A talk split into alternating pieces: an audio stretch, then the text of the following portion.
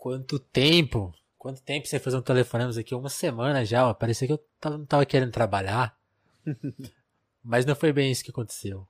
Bom, sejam bem-vindos. Alô, alô, eu sou Vinícius Félix, aqui mais um episódio do Telefonemas, nosso podcast de bate-papo, de conversa, de dar aquela chance para os nossos amigos, nossos colegas virem, virem aqui contar a história deles, né, a perspectiva, como eles encaram aí trabalho, vida, tudo, várias questões. São várias questões. Eu acho que cada vez nosso foco tem que ser mais esse. O telefonema já teve várias fases, né? Fases mais. É, com papos mais ali do momento, e depois a gente entender que talvez aqui seja o espaço, a hora de chamar as pessoas para fazerem reflexões que, podam, que possam né, durar mais. Inclusive hoje aí, ó, se eu não tiver errado, nem avisei o Heitor. Hum. Dia 18 de outubro, eu acho que faz três anos, que a gente, quatro anos de telefonemas. 2017, 18, 19, 20, 4 anos. 4 anos de telefonemas. Parabéns pra gente, hein? Vamos celebrar. Nesse episódio especial aqui de hoje, Heitor de Paula. Como, como, que fala, Heitor? Você falou de um jeito diferente aí, que deve ser o jeito correto, que a gente tava discutindo, inclusive, um cara que tem o mesmo nome que você. Não sei se a gente se merece muito é, entrar nesse tópico. Mas, Heitor. Do meu, do meu homônimo, cara legal. Um cara bem legal. Procurem no Google, a gente vai deixar essa para vocês, assim, pesquisem aí. Eu, se ele tiver o site ainda, heitordepaola.com ou Heitor De Paola, isso. É. Então, é, é, é, tipo, tanto faz. É que tanto eu, faz. Acho, eu acho que a pronúncia é de Paula, tanto que tem um nome igual. Como que a sua família fala? Ela fala de Paola porque se você escreve, se você falar de Paula, escrevem com U. É, tanto que tem alguma, alguns que, tipo, tem uns de Paulas que são com U. Mas eu escrevo De Paula eu falo De Paula, mas como você quiser, tá de boa, tá tranquilo. Heitor, problema. né? Mais fácil. Sim. Heitor, como, como você gosta de se apresentar? Você é jornalista, você é um dos donos aí do Overloader. que mais? Tem, tem, tem mais? Ixi, não, tem menos. Tem é... menos? uh, é, Onde que eu errei aí? Não, é isso mesmo que você falou. Eu não, eu não sei se eu sou jornalista, eu acho que eu não sou ah, mais é? jornalista. Eu, eu, eu não acho mais que o que eu faço hoje em dia seja jornalismo. É, eu acho que o que a gente, o que eu faço hoje em dia, infelizmente, está muito, sei lá, mais na esfera de influenciador, né? Eu não acho que não é influenciador. Eu acho que hoje em dia, sei lá, streamer e podcaster seria o. Certo. Porque eu, eu não acho que o trabalho que eu faço é, é, jornalismo. Eu acho que eu já fiz trabalho de jornalismo, especialmente na época que eu trabalhava no IG. Uh, acho que de vez em quando tem coisas que a gente faz no Overloader que ainda tocam no, no jornalismo, e eu acho que tem como você argumentar que é jornalismo cultural em certa medida. Mas eu acho que não é exatamente mais a praia do que a gente faz. É, eu sempre lembro da frase do, do Cláudio Abrão: jornalista é quem trabalha pro dono do jornal, né? Então talvez você já esteja realmente fora da profissão. É, é, é bem diferente, sabe? Eu não. É, hoje em dia é muito mais questão de gravar podcasts e tentar discutir alguns assuntos mais a fundo, tentar uh, ver o que está acontecendo ali no momento normalmente da indústria de videogames e tentar né, trazer aquilo de uma forma informativa e também trazendo opinião junto. Uh, mas, por exemplo, transmissões, né, que é uma coisa que a gente faz muito, muito hoje em dia, eu acho que tem, um, tem dois caráteres, né? Eu acho que tem um caráter de, de cobertura, no fim das contas, que é, ah, eu quero mostrar como esse jogo funciona, eu quero mostrar o que é isso aqui. Mas acho que tem um caráter de entretenimento, certo? Se a transmissão certo. é chata, ninguém quer assistir aquilo. É, não, é, não, se você fizer uma coisa pura, informativa, seca, vai ser só um saco. Não, não conheço nenhum streamer que faz isso, na real. É, então eu acho que o caráter mudou bastante, assim, do, do que a gente fazia. Se você pegar o começo do Overloader mesmo, a gente tinha. Vocês tentaram ser um site, né? É. Como a, a, moda antiga, talvez, né? A gente tinha matérias especiais e tudo mais. E, e não é que assim o Overloader em si esteja distante totalmente disso. O trabalho que o Henrique fez no primeiro contato é um trabalho jornalístico documental, sem dúvida alguma. Mas eu acho que o grosso do que, que a gente faz é. não Eu não chamaria, mas eu, eu não me apresentaria como jornalista, eu acho. É.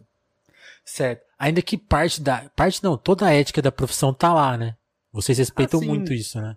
Porque eu acho que, no fim das contas, é, a ética deveria ser igual para qualquer um que tá. pra qualquer coisa, é verdade. É, é, que, é aquilo que eu, eu não gosto tanto, mas é para todo mundo que está produzindo conteúdo, sabe? Porque, sim. quer queira ou não, eu acho que nisso sim tem uma. Tem pelo menos um. Como é o nome daquele diagrama? Que são as duas bolinhas e advém? É... Ah, eu não sei. Mas tô ligado, eu, já, eu visualizei. É, a ética tem, tá lá no, nos dois, né? Tem uma, tem uma sobreposição, sabe? Porque ainda consiste em diálogo com o público, ainda consiste de conversa diretamente com outras pessoas, na qual confiança é necessária, etc, etc, né? Sim, muito bom. Antes da gente contar, assim, da sua visão do Overloader, né? O Rick, o Rick já teve aqui, com, o Rick do primeiro contato, como você mencionou, e contou, né? Mas como, como, vamos, che vamos chegar até lá, né? Assim, e aí eu queria que você contasse, onde você sente que começa assim a sua história? E aí que vai uma pergunta muito aberta, Minha porque você história. fica à vontade, você fica à vontade para as coisas. Você pode escolher um ponto muito específico, sei lá, da sua primeira lembrança, ou você pode pegar aí e ir na via do tipo, ah, minha, minha história começa quando eu comecei a estudar tal coisa, ou quando eu comecei a jogar videogames. Fica à vontade para responder ela, para ir pro campo mais pessoal ou profissional. Agora, agora a bola tá com você. história. É, eu não sei, eu acho tão estranho botar em termos assim, porque eu sinto que quando você coloca a minha história, são pessoas que, sei lá, elas conseguem já olhar para trás e, e, ver alguma importância, algum feito. Eu não acho que eu sou essa pessoa de maneira nenhuma. É, é, é, estranho colocar dessa forma. É, não tem nenhuma coisa mais específica que você queira saber? Você quer abrangente vago? Tá, vamos, vamos, vamos então, uma primeira memória, assim, de, de, de experiência mesmo, assim, de, de vida mesmo de vida, minha primeira memória de todas, eu estava sentado no sofá da casa onde, do apartamento onde meus pais moravam. Eu tinha nas mãos dois bonequinhos do Comandos em Ação. eu sei te dizer exatamente quais são esses bonequinhos. Um deles. Por favor. Um deles era um que um cabelo laranja e uma roupa toda verde camuflada, tipo, inteiro, inteiro, inteiro, até as mãos cobertas e o outro era um bonequinho da primeira leva de comandos. Ele tinha uma cor bege, ele tinha cabelo bem grudadinho na cabeça preto, com uma carinha meio de sonso. É, e eu tinha um, um, quadriciclo dos comandos e eu tava no sofá. E aí eu lembro que eu tava olhando, brincando com os bonequinhos se baterem. E aí eu olhei para um detalhe no braço desse bonequinho, um bege, e ele tinha aquele símbolo militar, que é um triângulo, que na verdade é um falo, né? É, é, um, é, um, é um pinto aquilo. É, e, e, era de vermelho no braço desse bonequinho. E aí, eu não sabia, óbvio, o que, que era aquele símbolo. E aí, na minha cabeça de criança, eu fiquei achando que eu tinha dado um soco muito forte de um bonequinho com o outro e eu tinha feito ele Eu achei que aquilo era, era sangue saindo do bonequinho. É... E aí começa aí. acho que sim. acho que sim. Não, mas muito, muito legal você falar isso. Eu acho que essa pergunta vem muito para provocar isso, sim. Porque tem gente que vai sair respondendo e tem gente que vai falar, fazer o que você falou. Tipo, ah, será que eu posso responder essa pergunta já, né? É, é um jeito de responder ela, com certeza. E, e, relacionado a games, qual, qual que é a sua primeira memória? Tipo, qual que foi o primeiro que você teve? O que, que você jogou primeiro? Ah, eu, eu Joguei primeiro Atari, mas assim, já são onde memórias se aglutinam um pouco, porque eu me lembro do Atari já muito próximo do Nintendinho, no caso o Phantom System, né, que é o que a gente tinha em casa, mas assim, lembranças muito claras de jogar com os meus pais, especialmente com o meu pai. Uh, lembro de jogar um pouco de Atari, mas muito mais rapidamente o que domina a minha memória é o, o Phantom porque era não era só uma coisa que a gente jogava. Meu pai jogava, meu irmão mais novo jogava, meu irmão mais velho jogava, minha mãe jogava de vez em quando. Sempre achava divertido que ela gostava de ligar o Mario 1 e só passou da primeira fase, só que ela jogava com o controle de ponta cabeça por algum motivo. Ela achava, Como assim? pra ela, é, para ela fazia mais sentido segurar o controle de ponta cabeça. Nunca, nunca entendi. Uh, mas é todo, todo mundo gostava muito, muito lá em casa, assim, é meu pai, ele gostava muito de pegar coisas como Contra, em que a gente conseguia terminar com, com o código Konami clássico, né, de, de 30 vidas, dessa forma eu conseguia terminar, mas ele gostava de... E tudo bem, assim, qualquer um que joga videogame hoje em dia sabe que com prática todo mundo consegue, não é um, um feito tão absurdo, na época parecia mais absurdo, mas ele gostava de ficar jogando e ficar descobrindo, sabe, qual era o ponto desse chefe que ele conseguia ficar parado para atirar e matar, para eventualmente terminar só com as três vidas e não com, com todas as outras. E e o meu irmão mais velho, ele. Sem truque. É do... Sem truque, exatamente. E meu irmão mais velho, ele é meio irmão meu, ele é do primeiro casamento do meu pai. Então ele visitava os fins de semana, então ele. Ele, ele era quase como, sei lá, um, um, um portador de novidades quando ele vinha ali, porque a gente era bem criança, tipo, mal e mal sabia ler ainda na época e tal, sabe? Tô falando isso com 5 anos de idade, 6 anos. Certo, Agora não, certo. Sei, não sei se eu sou imbecil e devia saber ler direito com 6 anos de idade, mas. É... Alguma coisa já, né? Talvez. É...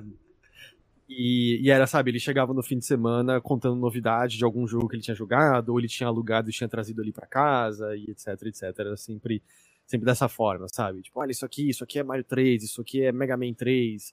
É, muito, muito de até lembrança dele trazer RPGs que eram absolutamente impenetráveis para mim, porque eu não, não falava nada da língua mas de amar porque ele ia traduzindo e jogando, e eu ficava vendo ele jogar. Eu me lembro que ele deixou o Dragon Warrior, na época era o Warrior, não Quest, em casa, e eu sabia, pelo menos, chegar no ponto de pegar o barquinho, no 2 tô falando especificamente, chegar ao ponto de pegar o barquinho e explorar o mundo sem saber falar uma palavra de inglês, porque eu vi meu irmão fazer e eu tinha decorado o que eu tinha que fazer, eu tinha decorado, sabe? Fireball, ok, magia de fogo, sabe? Ataque, ataque, isso qualquer um consegue.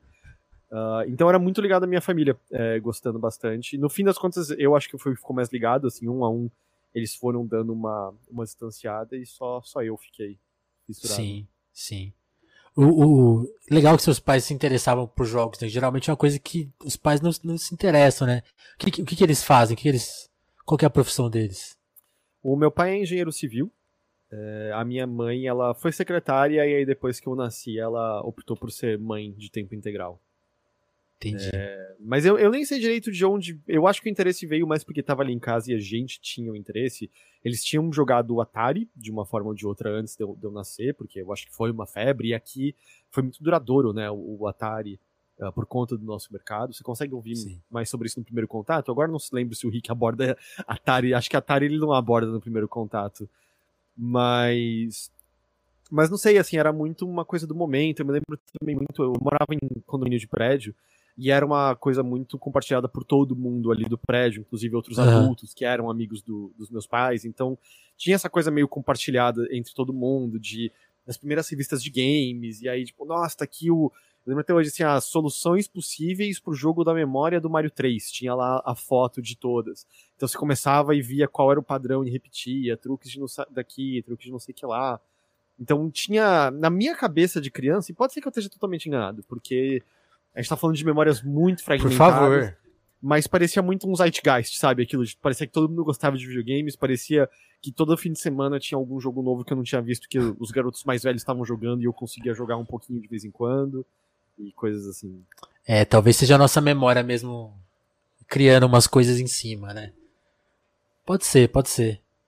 E, e aí, você falou que morava num, num condomínio. Isso é, é, em São Paulo? Você sempre morou em São Paulo? Sim, sim, em São Paulo. Na verdade, eu morava nesse exato mesmo prédio até não tanto tempo atrás. Eu, eu tenho 35 anos agora. Eu morei lá até os 28, mais ou menos. Dos 4 aos 28, lá no Butantã. Legal. É, não sei, não, agora que eu falei lá no Butantã, eu não sei se é de São Paulo. Não, eu, é, eu sou, mas talvez o ouvinte não seja. É, mas, é, mas Butantã é, onde, é onde fica a USP. É, ali no, é, no cantinho da cidade ali. É, e assim, na época era ainda mais cantinho. Hoje em dia tem metrô chegando lá. É muito assim, eu nem sou tão velho, mas era realmente tudo mato naquela época. Sim. Era, era bem diferente o que era aquele pedaço ali do da Vila Indiana, do, do, do Riso, da do Morro do Querosene, era bem, bem diferente, até não tanto tempo atrás, assim. Sim, né? A cidade, a cidade cresceu um pouco pra lá, né? Não tinha tanta coisa. Quando você vai ali na, na Faria Lima, não sei onde que tem isso, mas tem uma foto de como a Faria Lima e a Marginal Pinheiros mudaram com o tempo. Realmente era mato, né? Tipo, e aí uhum. você vai vendo, que lá virou um monte, tem um monte de prédio lá. É outra é, coisa o, hoje, né? O Butantã era muito visto ah, lá no meio do mato e as cobras, sabe? Era sendo longe da cidade. E, e ainda é uma região, tipo, agora, como eu falei, tem metrô, então é um pouco melhor, mas ainda assim tem alguns lugares lá que deveria ter mais transporte público acessível, sabe? Mas Sim. mudou muito, né? Subiu muita república para estudante por conta da, da USP ali, muito mais comércio. Quando eu visito minha mãe é muito louco, eu sinto que a cada quarteirão tem um, um restaurante de rodízio japonês em todo canto. Cara, isso aqui é muito é muito in para quem é de São Paulo, então eu não sei se vai fazer sentido para muitas pessoas. Mas a cada lora virou uma instituição, você tá ligado a cada lora? Não. Uma pizzaria é uma pizzaria que tem hamburgueria agora e eles espalharam. Se você for ali pra. Pizza com hambúrguer, né? Que beleza. É, não, é, não é, são dois separados. Tem a cada hora. Ah, bom. Ah, bom. Mas é, se você for ali para Pinheiros, tem agora uma pizzaria cada hora numa região nobre ali, é, bem perto até da da Doutor Arnaldo, sabe? Uma região cara, até uma região que tá virando tudo prédio alto, né? Infelizmente, é, tirando totalmente a cara do bairro. E a Nossa. cada hora era a pizza lixo que a gente comia lá, porque era tipo nove reais a pizza, sabe? Então era. Vocês era... ajudaram eles. é, era, sabe, quando você tava com os amigos e não tinha seus pais para pagar a pizza mais cara gostosa. Tinha que ser aquela, né? Você ia na cada hora que era muito barato. E às vezes tinha promoção que você dava um refrigerante. E a cada hora é uma instituição, cara. Você tá se espalhando por São Paulo agora. É louco, é louco. Do Butantã pro mundo. Olha que, olha que legal. Como as coisas vão mudando, né? E, e ela continua barata e ruim? Ou, ou melhorou? Não, ela é meio cara e ruim agora, só mesmo. cara. Como várias coisas, né? Verdade. Como, é, como muitas pizzarias em São Paulo, inclusive. E, e aí, Heitor, ainda, ainda falando de lembrança, assim, o, o Rick lembrou no nosso papo uma coisa que eu também experimentei, que é tipo. Revestir, revi, as revistas, né? E aquilo ali ser tanto uma forma de aprender sobre games e curtir, ser mais uma forma, né? Assim como as locadoras eram um espaço de, de, de ter alguma coisa, né? Porque na TV não tinha quase nada, assim, por exemplo. Internet nem, nem tinha. Não sei se você teve contato com a internet cedo. Já fica até uma pergunta para você, mas quando você começou a se interessar pela parte de escrever, talvez, tipo, isso aqui é uma coisa que talvez eu vou, vou querer fazer, ou você, quando você pensava no que ia fazer da vida, você pensava em outras coisas, nem tinha a ver com games, nem com jornalismo? O que, que você planejou ah, é, nessa não. área? Demorou bastante para, na verdade, eu acho que eu só tinha uma enorme indecisão mesmo, assim, eu não tinha a menor ideia. Eu Por quanto tempo gostava... você carregou essa indecisão? Putz, eu acho que até mais ou menos o terceiro ano da faculdade, eu diria, assim, é.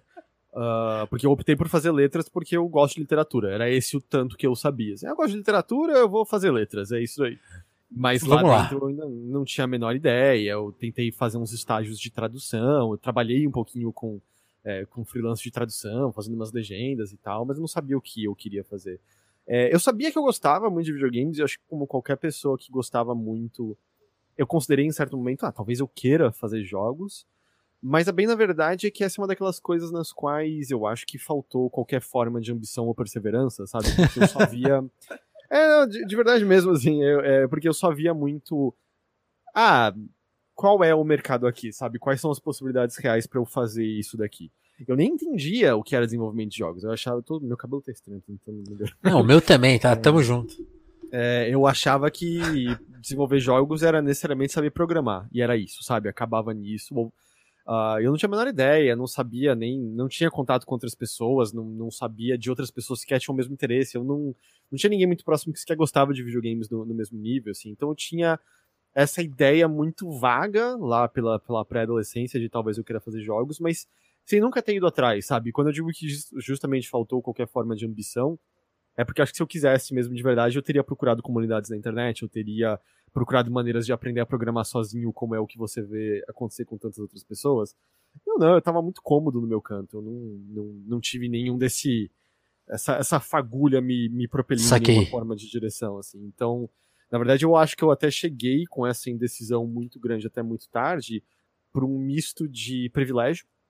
É, eu não fui obrigado a tomar nenhuma decisão rápido porque eu tinha um pai tinha um tempo. muita coisa. É, eu, é, eu, você botou de uma maneira muito mais generosa. Eu tinha um pai bancando muita coisa e, e me permitiu de verdade me permitiu ter uma adolescência mais prolongada, sabe? Que hoje em dia, em retrospectiva, é daquelas coisas que se eu pudesse fazer de novo, eu faria diferente? Sim, mas né, retrospectiva é fácil você olhar para trás e, Sim. E, e, e pensar assim.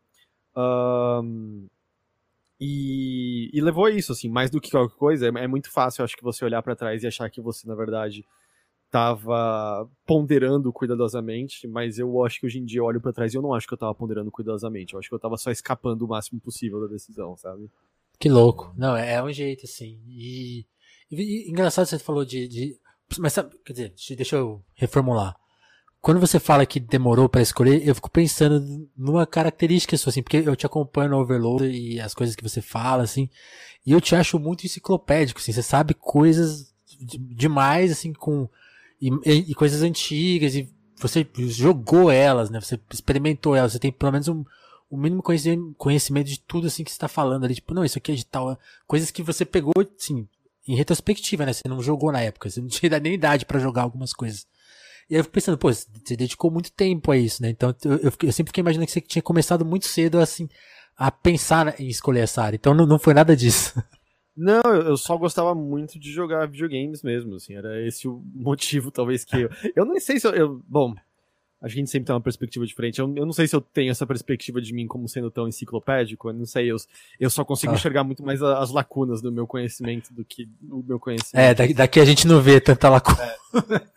Eu só vejo os buracos, sabe? E... Mas era só isso, é porque, cara, eu era muito mergulhado nas coisas que eu gostava muito. Legal. Eram, na sua essência, três. Eram videogames, Lego e livros, sabe? Lego? É, é nossa, eu amava Lego. Muito, muito, muito. E, e não me entenda mal, assim, eu nem era uma, uma criança antissocial, sabe? Eu nem era criança trancada em casa. Eu, eu tinha amigos, eu ia na casa de amigos, eles iam em casa, eu fazia, fazia outras coisas. Desde que não fosse esportes, sempre achei um saco esportes, mas eu, até, até chegar na idade que já não tinha muita vontade disso, amava brincar de, de sabe, polícia ladrão, esconde-esconde, Pô, eu até tava vendo essas matéria de jornal do Dia da Criança, acho que era na CBN, de uhum. crianças que ainda brincam como antigamente. E aí entrevista criança que era. Ah, Criança... eu gosto de brincar de pega-pega, eu não jogo videogame. É, é, eu acho que se bobear eles tinham dito isso. É, por que, que uma coisa exclui a outra? Eu fazia os dois, sabe? É, era, era muito boa, assim, das memórias mais gostosas era muito correr te... até cansar e aí ir pra casa jogar videogame e, sei lá, a mãe chegando com um todinho quente pra gente, sabe? Coisas. Não, eu tenho, eu tenho muito essa lembrança também de que não tinha essa separação, tipo, eu, eu, eu não morei em condomínio, mas teve uma época que eu morei numa rua que tinha, que tinha portão, assim, era tipo tinha várias casas e tinha, tinha esse, virava meio que um condomínio, mas era de casa, assim, era bem pequeno, tinha, sei lá, seis casas. Mas tinha, sei lá, quatro meninos, era, era uma turma, então, tipo, era muito isso. Joga, joga bola, escureceu, tá todo mundo exausto. Cada, cada geralmente tinha, tinha uns três que tinham videogame, ia pra casa de um deles e ficava lá jogando, assim, até a mãe mandar todo mundo embora, assim, porque. E, e tudo, e tudo e sujo, né? De, de, de, da uhum. rua mesmo. Então, tipo, essa separação parece que é uma coisa meio inventada, né? Não sei se. É. Aquela coisa é meio, meio tipo, ah, só pode só, né? é, só pode ser uma coisa ou a outra. Não, ninguém é, é assim coisa, direito de que de Chico Bento, né? Que o primo da cidade, ele, ele não move um músculo nunca e na roça é tudo maravilhoso e lindo e lá que ele tem contato. E, vocês estão falando, eu ia pra parque, sabe? Eu passeava, eu fazia um monte de coisa, só que eu gostava muito de jogar videogame. Mas vinha disso, sabe? Eu não tinha essa. Eu não conhecia nada do que era, sabe? Ainda era saquei, muito saquei. parecia muito. Ah, era o Japão que fazia os jogos que eu gostava, e aí um pouco os Estados Unidos. Mas não entendia o que era um estúdio de desenvolvimento, não entendia o que era o, o, legado desses jogos, qual era o processo, assim, essa... Tanto que aí durante um tempo eu tinha essa ideia muito mal formada de, ah, talvez seja isso que eu queira, mas eu nunca fui atrás, eu nunca pensei a fundo e muito rapidamente ela ela apagou, assim, e aí eventualmente eu fiz cursinho, eu ia fazer alguma faculdade, eu decidi que eu queria fazer letras porque eu gostava de literatura. Foi até uma época ali que eu me dei uma distanciada de videogames, porque precisava estudar para entrar na faculdade. Ler muito, começo. né? É. É. E eu acho que eu tive uma, uma coisa muito assim de, ah, talvez tenha acabado a época de videogames, talvez eu tenha que me focar em outras coisas. Vou virar maneira, adulto. É, é, de uma maneira meio artificial, mas era o que parecia fazer sentido ali na época.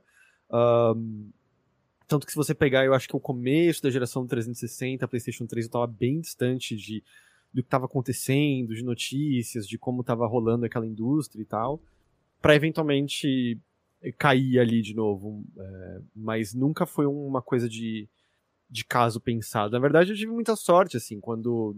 Bom, eu tive muita sorte em tudo, mas acho que quando foi uma coisa de caso pensado, foi meio rápido de acontecer. É, porque foi, foi quando a Giant Bomb surge ali em 2008 ou 2007, eu não me lembro agora. E, e aí eu vi uh, o Jeff Gerstmann, o Ryan Davis, o Brad Shoemaker e o Vini Caravella falando de videogames daquela forma diferente, com os vídeos deles que eu, que eu adorava, os podcasts que eu adorava, e meio, ah, dá para falar de videogames de outra forma. Porque tinham coisas que eu tava lendo, que eu gostava muito, eu acompanhei muito a blogosfera na uhum. época, uh, onde você tinha o, o, lado mais de crítica mesmo, né, que eu... Uh, você ainda tem, mas eu sinto que tá mais longe ainda do que tava na época da blogosfera, porque hoje em dia muita gente acaba caindo na coisa que tem que ser vídeo, e vídeo é muito mais trabalhoso de ser feito. Mas era coisa de acompanhar o que o Brainy Gamer, o Michael Webbott, se eu não estou enganado, tá dizendo. Uh, ler as coisas que o. que o. Caralho, como é o nome dele? Hoje em dia ele é um pé no saco insuportável. Ian Bogost. as coisas que o Ian Bogost dizia. Eu conheci a Lee Alexander naquela época porque ela tinha um blog chamado Sexy Video Game Land, que eu amava ler, achava maravilhoso. O texto dela sobre Persona 4, eu lembro de me impactar profundamente. Uh, eu acho que isso é um pouco posterior. Foi aí que você. É, não, eu até falei, isso é um pouco posterior. Tipo, foi aí que você adquiriu essa coisa mais crítica de, de encarar a parte. Porque tem, tem, tem essa coisa, né? Tem, tem esse jeito crítico de encarar games e tem um jeito mais tipo, ah, esse, esse joguinho aqui é bem feito, esse aqui é mal feito, né? Que é, que é uma outra coisa, né? É. É que depende do, do propósito que você tá tendo, porque você tá falando que é bem Sim. feito, mal feito, você tá querendo almejar o quê? Você tá querendo dizer se vale a pessoa comprar ou não, ou você tá dizendo... Isso, é, é, é isso que eu queria é, dizer. E, e eu não sei, eu acho que hoje em dia eu fico num misto, sabe? Porque eu tento. Hum. Eu acho que de verdade, talvez a principal coisa que eu tento sempre considerar é tá, o que está sendo dito, sabe? Se é impactante, se é emocionante, se, se é tocante, se é contundente, se é instigante, etc, etc, etc. Legal. Mas também, eu hoje em dia eu tento. Eu sempre considero mais importante do que o valor, apesar que, se você reparar, quando a gente grava o podcast, a gente tenta sempre falar o valor do jogo, porque eu acho que é uma consideração que a pessoa precisa ter. Sim. Mas mais do que tudo é o seu Ainda tempo. mais com jogos a 400 reais, né? Mas mais do que tudo é o seu tempo, sabe? O seu tempo dedicado a isso. Faz sentido? É um bom tempo? E um bom tempo pode significar várias coisas, né? Pode ser Sim. desde tanto o tempo que você depende para boa arte, que vai te modificar e que, te vai, que vai te enriquecer, mas também o bom tempo pode ser entretenimento puro, pode ser pura diversão, pode ser um passatempo gostoso, né? Eu acho que é o tem que ser o misto dos dois. Eu não, eu acho que eu já fui da pessoa que olhava um pouco torto pra, pra coisa mais mais puramente divertida, para coisa mais puramente descartável, consumível, e hoje em dia eu acho que o segredo tá no equilíbrio das duas. Eu, eu, quero, ver o cinema, eu quero ver o cinema arte e eu quero ver o cinema de super-herói. Eu quero, sabe, ler literatura clássica e eu quero, sei lá, ler Satan Burger. É um, é um livro sobre Satã abrindo um restaurante e consumindo a alma das pessoas em troca de hambúrgueres. É um ótimo livro, é muito bom. É... Vou pesquisar, esse eu não estava sabendo. é... E, e eu, eu, acho que já pendi, talvez, numa certa época para um lado. E eu acho que teve toda uma esfera de pessoas que escreviam e falavam sobre videogames numa época. Que tentavam pender para um lado porque achavam que era só nisso que havia importância. E hoje em dia eu tenho sentido um movimento na direção contrária, na direção das pessoas meio, não, videogame é para ser ridículo, videogame é para ser escrachado e é isso aí. Eu não acredito em nenhum desse, tipo, não acredito que tem que ser extremo, mas eu entendo um pouco a, a o enveredar nessa direção, o enveredar para escapar um pouco da seriedade meio chata que eu acho que a gente tava abraçando em certo momento, sabe? Certo. Eu, eu não acho que eu preciso jogar mais um jogo indie introspectivo sobre a depressão do seu autor durante muito tempo. Eu acho que eu já joguei jogos o suficiente que exploram isso, com, com quebra-cabeças mal feitos no, no percorrer. É... é, não, porque, porque acho que abriu essa dimensão, né, pro, pro jogo assim, a, a, questão dos jogos independentes terem esse, esse tamanho, né? Tipo, assim, ser, ser uma coisa, né? Tipo, você ter pessoas fazendo jogos de, da casa delas, né? Sei lá, é, é, o, é o mesmo fenômeno, fenômeno com a música, né? Porque por uma época a gente só consumiu o que a indústria fazia, né? Então era só. Mesmo jogos pequenos eram grandes jogos, né? Porque vinham pela indústria. Depois a, o indie game vira uma possibilidade. Então você vai ter o cara depressivo que, sei lá, resolveu a depressão fazendo um jogo. E sei lá, foragem, sabe? O cara faz, vai, vão, vão acontecendo esses casos. Mas aí, voltando, voltando para sua história, você come... fala um pouco mais desse interesse de, de literatura que conseguiu te motivar a fazer a faculdade de letras, assim, você mantém esse interesse ah, dividido e, e sim, especifica mais assim, quais livros e que tipo de, de literatura que te comove? Cara, então, não, é, eu durante muito tempo meus pais eles tentavam empurrar pra eu, pra eu ler coisas e eu era muito típico, ah, livros, ah, eu quero jogar Palavras. videogame. É. E aí é meio, sei lá, eu acho que eles não fizeram propositadamente, mas era foi meio psicologia reversa, assim, de a partir do momento que eles não estavam mais insistindo para que eu lesse, eu passei a ter interesse na leitura, sabe?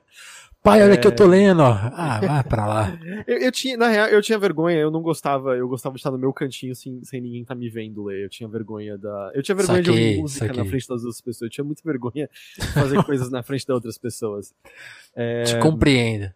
E Mas eu, eu passei a gostar, e aí com. Eu tinha um amigo na, no colegial que, que compartilhava disso, então a gente trocava muita, muita coisa de leitura um com o outro. Mas eu meio largamente só lia gente morta. Tá? eu tava muito mais no âmbito da, da literatura clássica e, e era mais o que eu gostava. Assim, eu demorei um pouco para começar a ler gente viva, eu acho. É...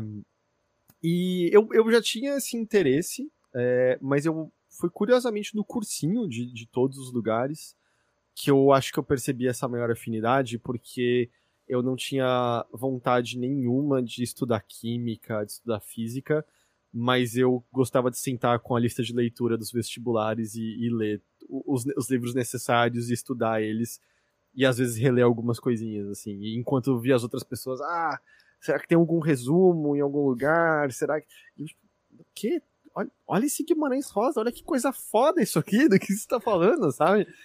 É... E eu tive Vem aqui escola... apreciar essas 400 páginas.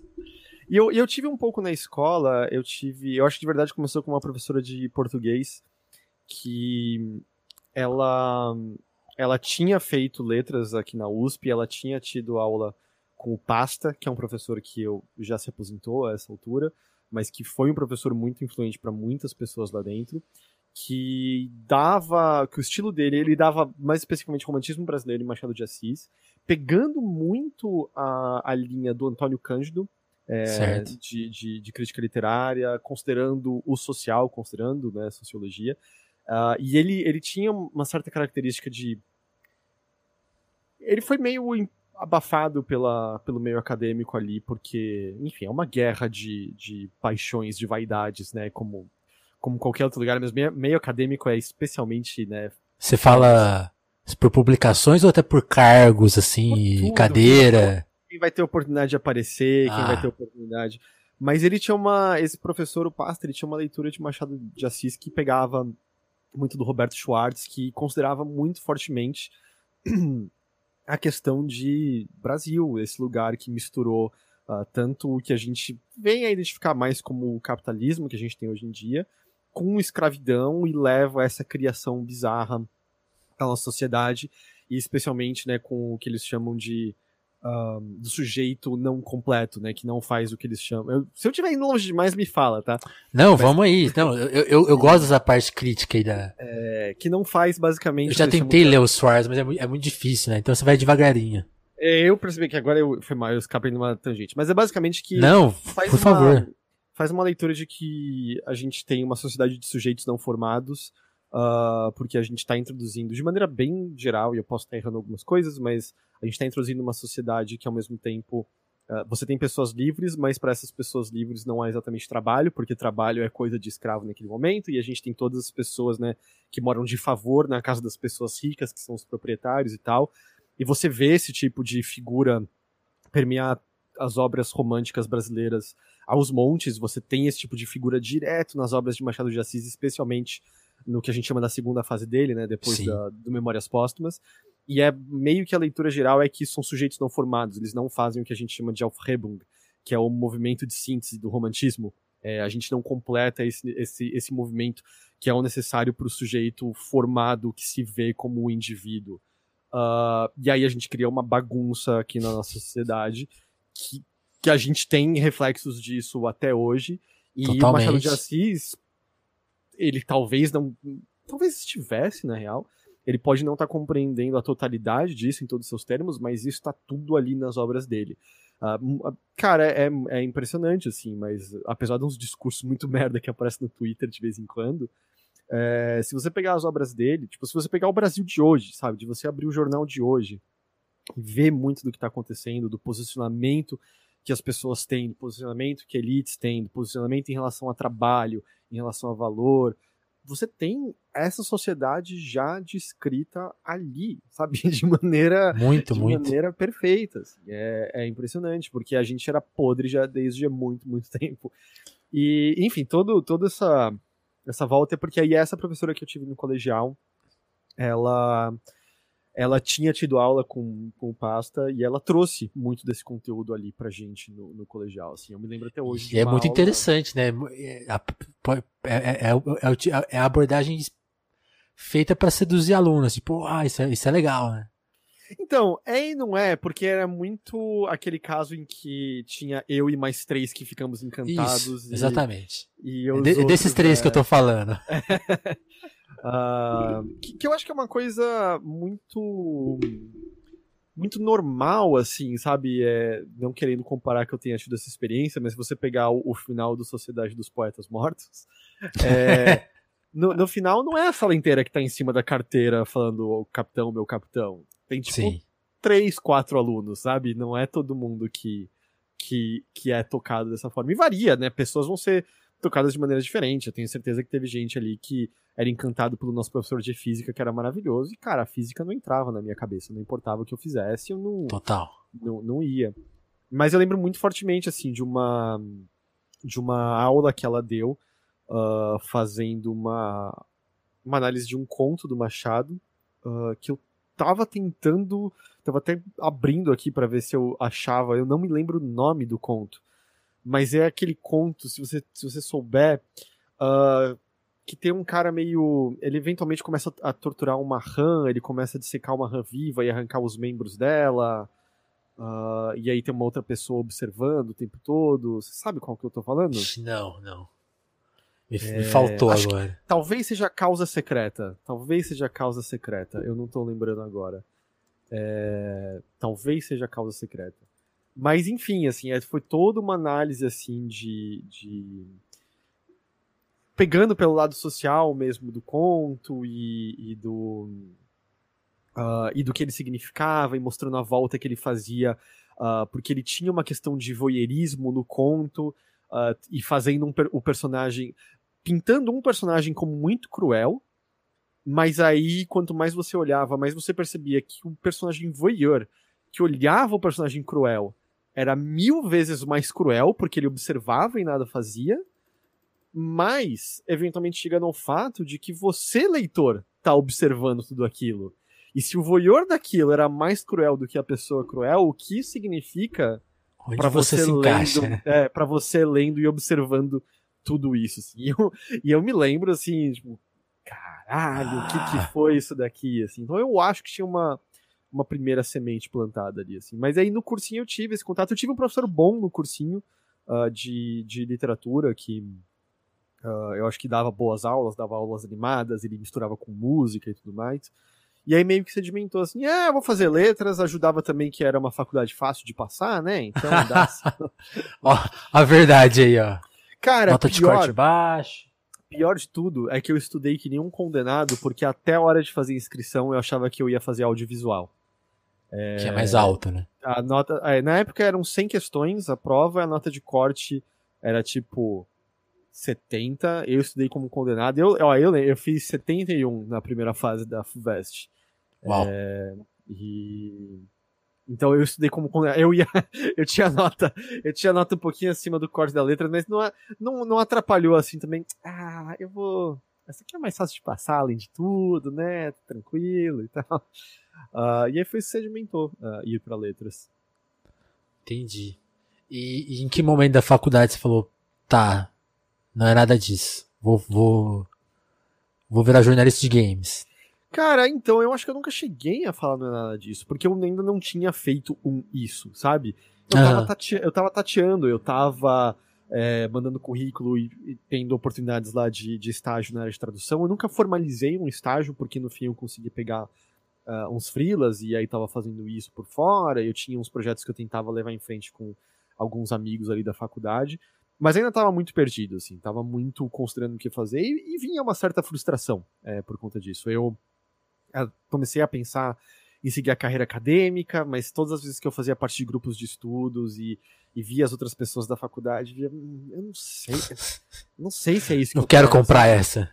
É, putz, não, não batia nada, eu só tava achando meio desanimador, assim, então eu tava, eu tava muito perdido, assim, muito, muito perdido. E, e foi mais quando, ah, como eu falei, eu acho que foi lá pra 2000, fui lá para 2008 e considera que eu me formei no final de 2008. Então foram meses, é isso? Não, acho que eu me formei em 2009, teve um ano ali ainda. Certo. aí surgiu a Giant Bomb, que me encantou, como eu falei, a maneira como eles estavam abordando aquilo.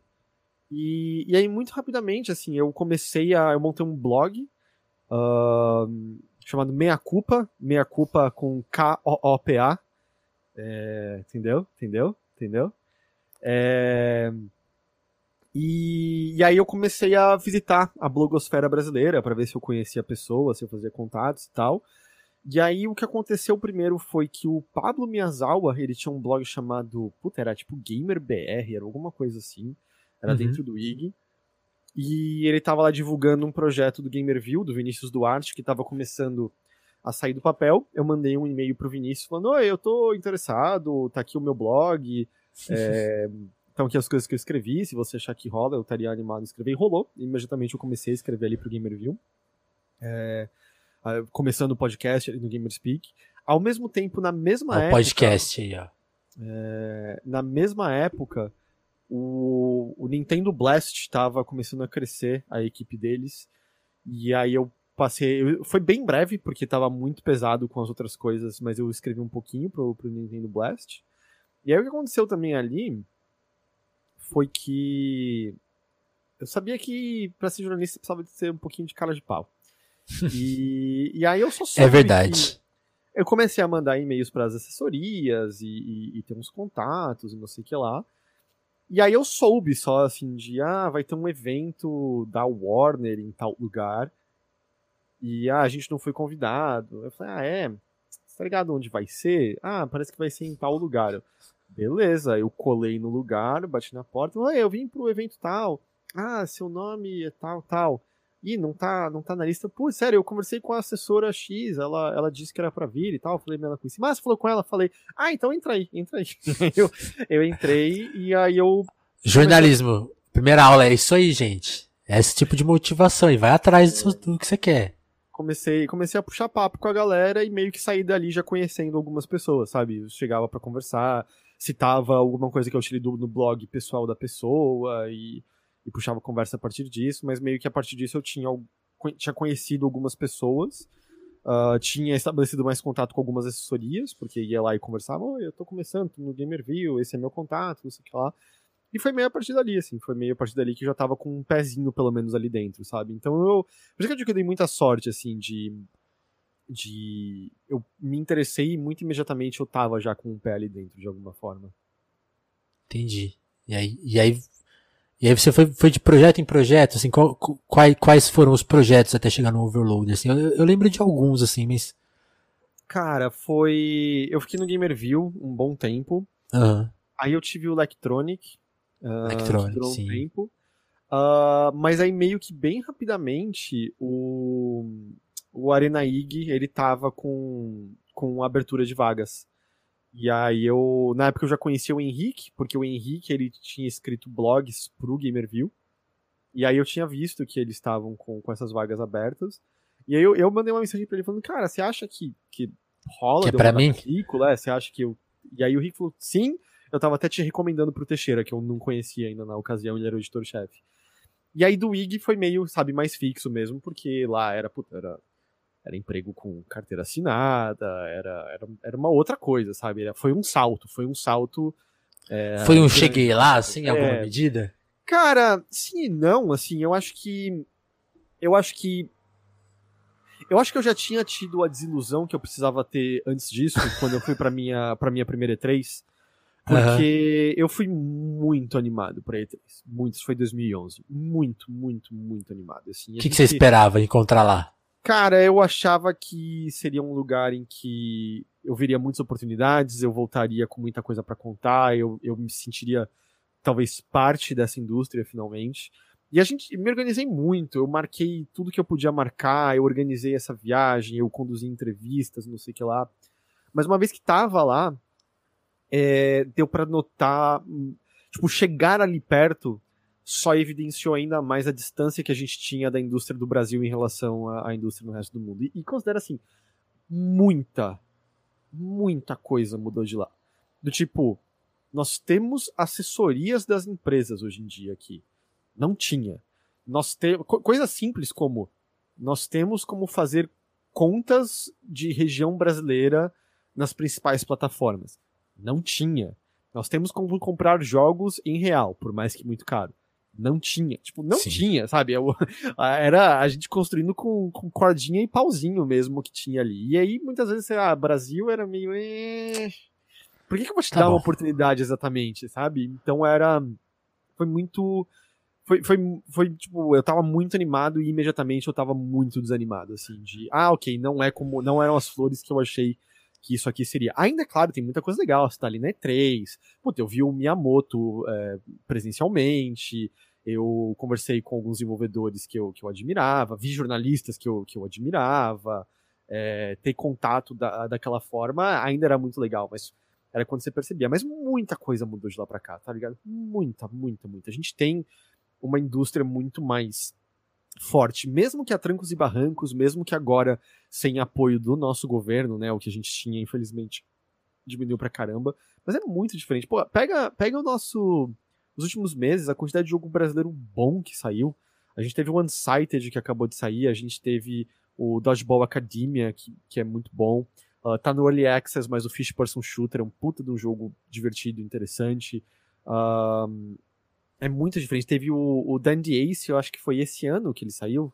Acho que foi esse ano, acabou de ganhar versões de console. Tipo, é muito diferente o panorama agora. Mas muito, muito. E para quem trabalha com isso, não fazendo jogos, também é muito diferente, sabe? Assim, toda a estrutura que você tem para jornalismo, para influenciador, para criador de conteúdo, tem, tem uma indústria a, a inteira, assim, que, uhum. a se alimentar, sabe?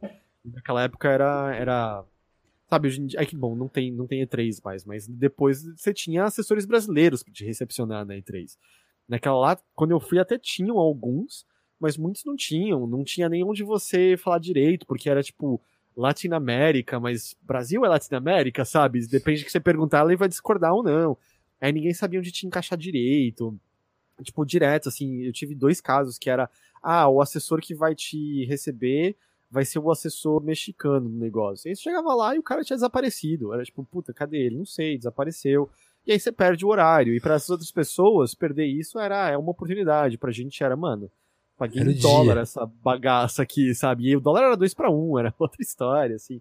Então era desanimador, porque você sentia meio o, o lixinho do canto, sabe? Porque, tipo, você. Porque a real. Você uma, era uma festa que, É. Uma festa é. que não era pra você estar tá lá, né? Você foi meio de.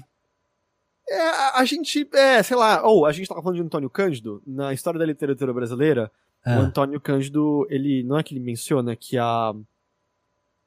A se você pegar, como é que era? Se você pegar a árvore da literatura, a literatura em português é um galinho ali a, a, no canto e a literatura brasileira acho que era um arbustinho ainda mais afastado, sabe? Nossa. Dado a, a tipo, o quanto que a gente não faz parte do cânone, a apreciação que a gente tem, uh, dado a nossa produção e tal. Então, assim, não era muito diferente. Não era muito, muito diferente.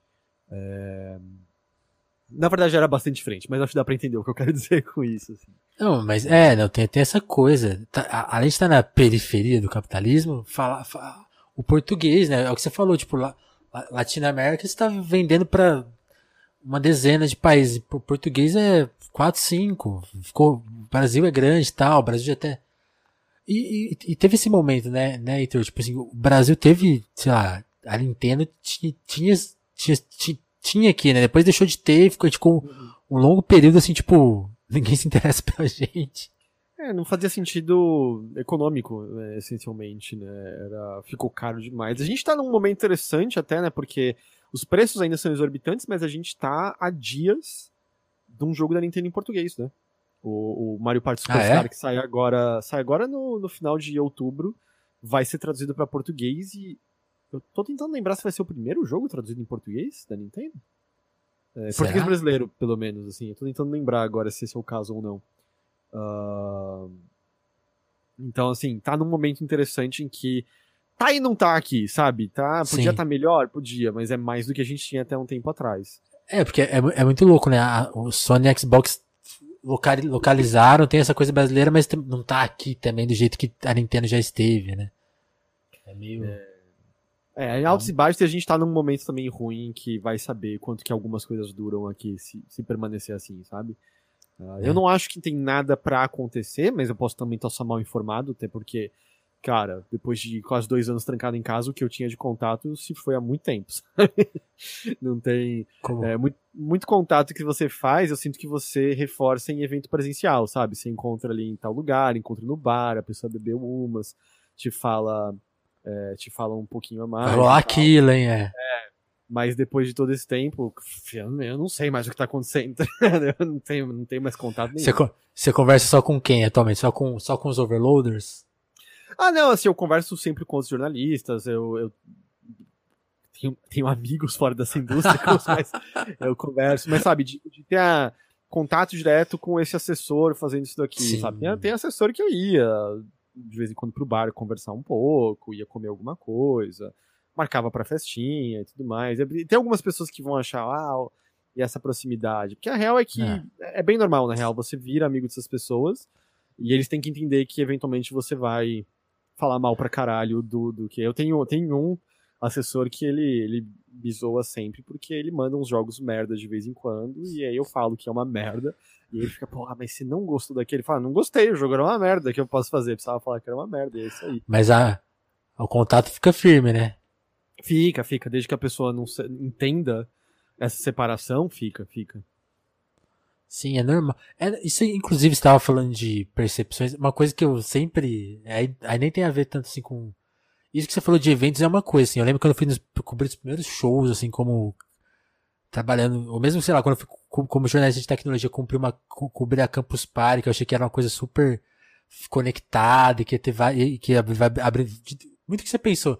Não, vai abrir várias portas, vai conhecer todo mundo. Tipo, eu cheguei lá, não era nada daquilo. Uhum. Isso acontece muito com essa, com essa balela, tipo, ah, não, a, a imprensa ela tem um contato completamente impessoal com todo mundo. Você vai ver todo mundo se conhece, todo mundo é, tem alguma relação de amizade mínima que seja, né? Tipo assim, tem que. A, a, vida não se dá nesse espaço, tipo, não, é, todo, todo mundo é muito criterioso, não, você não tem contato com as pessoas, você não conhece elas, você não é amigo de nenhum produtor, você não vai falar mais, sabe? Tipo, não, não isso é. Quem, quem acredita nisso, ó, não, não viveu ainda, né? Uhum. É, não, é. Você tá, você, você tá no mesmo espaço, é normal que uma certa amizade ou afinidade ou aproximação aconteça, sabe? É, sim. É, inev é inevitável. Sim, sim. E aí, voltando aí para a parte bi biográfica, e quando que vocês. Como que, como que o Overloader aparece? Porque o Rick contou um pouco dessa parte, né? Vocês estão ali no IG e aquilo ali desmancha, né? E vocês percebem que, tipo, ah, isso aqui acabou, mas a gente construiu uma coisa que tá além disso, né? Conta um pouco da sua percepção sobre o que vai Cara, dar, vai, o que vai dar no overloader, né? É, então, eu tava falando de sorte, sabe? Esse é mais um dos exemplos de como eu tive sorte, porque quando eu entrei no IG, já havia uma comunidade formada ali, né? O, o Games, on the, o Games on the Rocks, que tava ali desde o início uh, com o Corraine, com o Dogão, com o Teixeira e com o Rick, teve, teve o Gus momentaneamente, ah, e o, e o Baga, né, o Bruno Vazoni tava ali, é, eles já tinham formado uma, uma comunidade, é, eles tipo, tinham já feito aquilo do zero. Eu entrei ali, já com aquela comunidade formada, Uhum. E, e tava ali presencialmente toda semana. Então, tinham aquelas pessoas que estavam ali para ouvir o Games on the Rocks que estavam ali depois, por um acaso, ouvindo a voz do Heitor toda semana e uh, tinha os que gostavam, o que não gostavam, mas tinha os que gostavam também e estavam ali pra, pra, pra permanecer junto depois, sabe? Então, nesse sentido eu dei muita sorte, porque já, tipo, eu cheguei em um lugar que tinha uma comunidade e nunca houve nenhuma forma de, de empurrão por parte dessa comunidade. Sempre foi muito de boa. Se abraçaram. É, e, e assim, é, o era muito claro os sinais de como barco tava à deriva e eventualmente tava afundando. Tipo, ainda existe um semblante de IG hoje em dia, né? Se eu botar ig.com.br, existe ainda isso, não existe? Tem uma home existe, lá. É, existe, é, ainda tem. Acho que tem as notícias, é... Uh, por exemplo, apontada como amante, faturei um monte, dizer esse paniquete sobre polêmica com Arthur Aguiar. É... Dos grandes portais, quem ficou? Só o UOL? UOL, G1, né? G1 ainda é um port... conta como portal? Globo.com? Não sei. É, o Globo.com acho que conta como portal, né? O G1 aí ficaria, ficaria, ficaria só. Aliás, essa diferenciação também deixou de fazer muito sentido, né? O que, que é, é portal, o que, que é site. O, o, Terra existe ainda, até tem coisa de games de novo agora, com a Bárbara e com o Pablo lá, por exemplo. Ah, que legal. É, o MSN existe ainda tem, também. Também, também existe. Existe ainda também, é. Existe. Sim. E ele é portal, não é? Acho que é. Não é? Sim. É. Então existe, eu só acho que não tá mais tanto na nossa mente quanto o UOL, sim, né? O UOL é um, uma força onipresente, né? Ainda. Sim. É, mas, cara, as coisas estavam ruins. Dava para perceber que ele não tava, não tava acompanhando tendências, ele tava atrasado em muita coisa. Estando lá dentro, a gente via a estrutura faltosa, é, a falta de, de apoio em muitas coisas e tal. E eu acho que o Teixeira até sentia mais. O Teixeira tava lá, eu acho que há 10 anos. Sabe? O Caramba. Teixeira, ele tava muito, muito tempo no IG. Ele não tava na parte de games, isso tudo, né? Mas ele começou em. Eu acho que ele era do último segundo, eu acho que ele fazia. escrevia sobre trânsito, ele ficava ligando pra CET a cada 15 minutos para atualizar o trânsito. Eu acho que foi nível assim. O cara do, C, do CET pro qual ele ligava foi no aniversário dele, de tanto que ele conversava com a pessoa, sabe? É... Brother, tá vendo como tava... você faz amigos? E ele tava lá há muito tempo e ele, ele conseguia notar, assim como outras pessoas que estavam muito ali há muito que tempo. Que a coisa mudou, né? É, tipo, você percebe assim, cara, tá, tá estranho, tá esquisito, tá esquisito. E eu acho que foi chegando no ponto em que foi desfalcando, né? O, o Corraine, ele tinha se mudado para Manaus na ocasião. Uh, então estávamos só, só nós três ali teve aparentemente, sabe, por um segundo parecia que a gente ia poder contratar uma outra pessoa para a equipe e não rolou, aí bate aquilo, hum, a equipe diminuiu, é, diminuiu e eles não querem que ela cresça de novo. O que, que isso significa? É... E aí começou a ficar evidente que talvez fosse hora de, de pensar em outras coisas, assim. O Teixeira, ele ele tava, assim, bastante... Se não fosse o Overloader, ele ia largar pra alguma outra coisa, eu acho. Ele já tava bem assim na vibe de chega disso daqui. Mas era tudo isso, sim. Fazia Por um sentido. tempo vocês tocaram o site só os três? Sim, sim. Foram uns bons meses, assim. É... E era ritmo de portal, né? Aceleradíssimo. Então, nem? É, essa era a única coisa boa de estar num lugar afundando, ninguém prestava atenção na gente. então era muito de boa. Tinha uns dias que a gente não fazia quase nada e tava tranquilo. É... E... Entendi.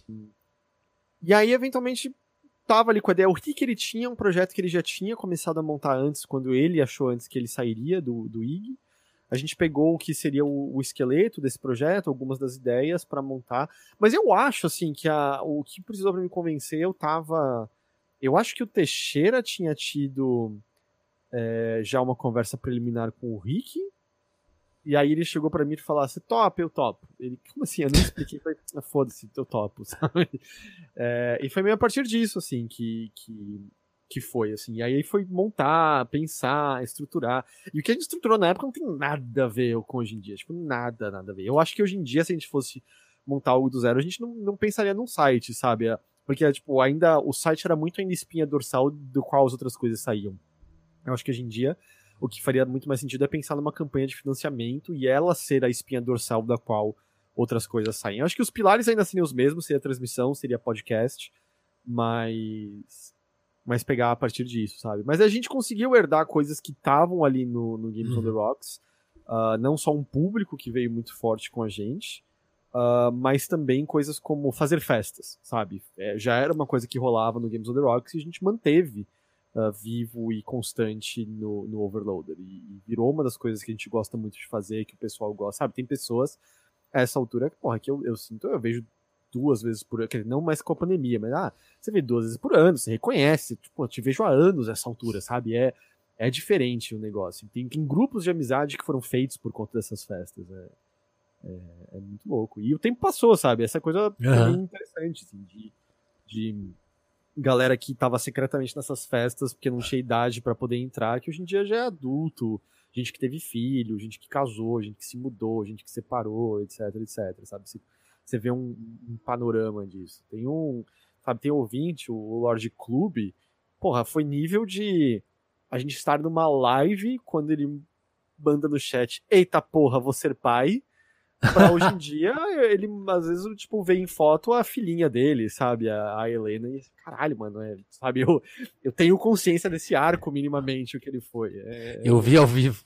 a gente quase chamou de Shoryuken essa garota, sabe?